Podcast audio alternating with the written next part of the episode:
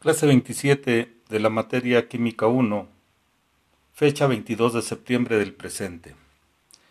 Periodo 2 de la semana 6. Tema Modelo atómico de Joseph Thomson. El modelo atómico de Joseph Thomson tenía la teoría de que se le conocía como el budín de pasas, ya que el pan constituye la nube de carga positiva y las pasas incrustadas en el pan representan los electrones con carga negativa. Joseph Thomson, en 1897, demostró que los átomos de cualquier elemento pueden emitir diminutas partículas negativas, ya que eran repelidas por la parte negativa del campo eléctrico. Aquí cita cinco puntos muy importantes. El número uno nos dice, mediante un dispositivo llamado rayos catódicos, él hizo su base.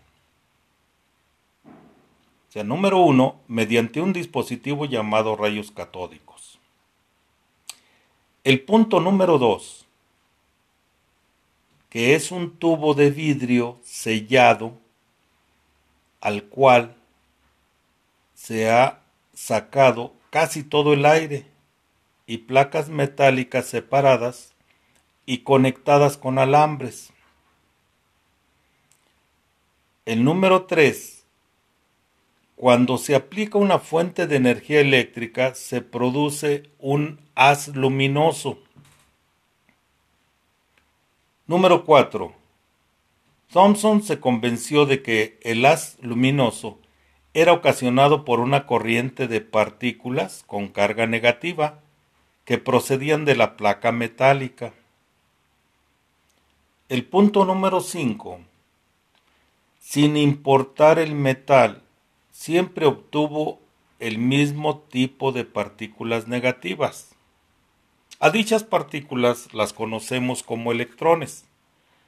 Vamos a recordar que un átomo está constituido por neutrones, protones y electrones. Las primeras dudas científicas acerca de la divisibilidad del átomo surgieron a fines del siglo XIX, con el descubrimiento de los rayos catódicos. Aquí podemos citar el agua, que está compuesta de hidrógeno y oxígeno. Su relación, dos átomos de hidrógeno y uno de oxígeno. También citaremos cloruro de hidrógeno,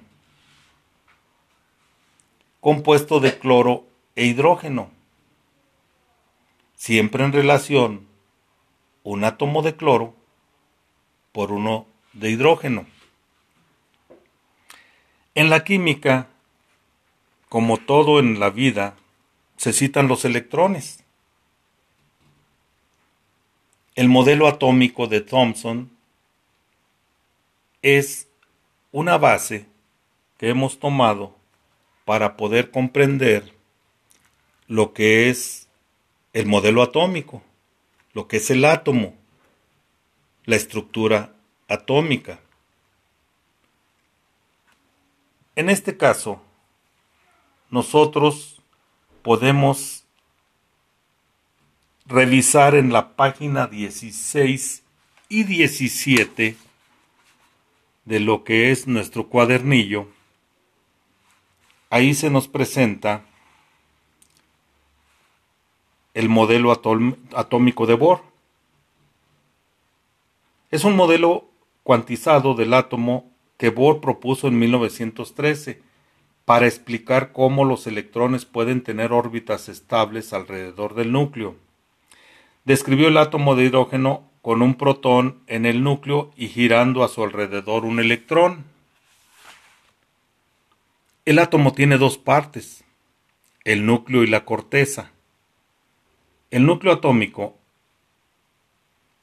en él se encuentran los protones, que son de carga positiva, y los neutrones, que son de carga neutra. La masa del átomo se concentra en el núcleo. La corteza atómica es una corteza o nube en el cual se encuentran los electrones.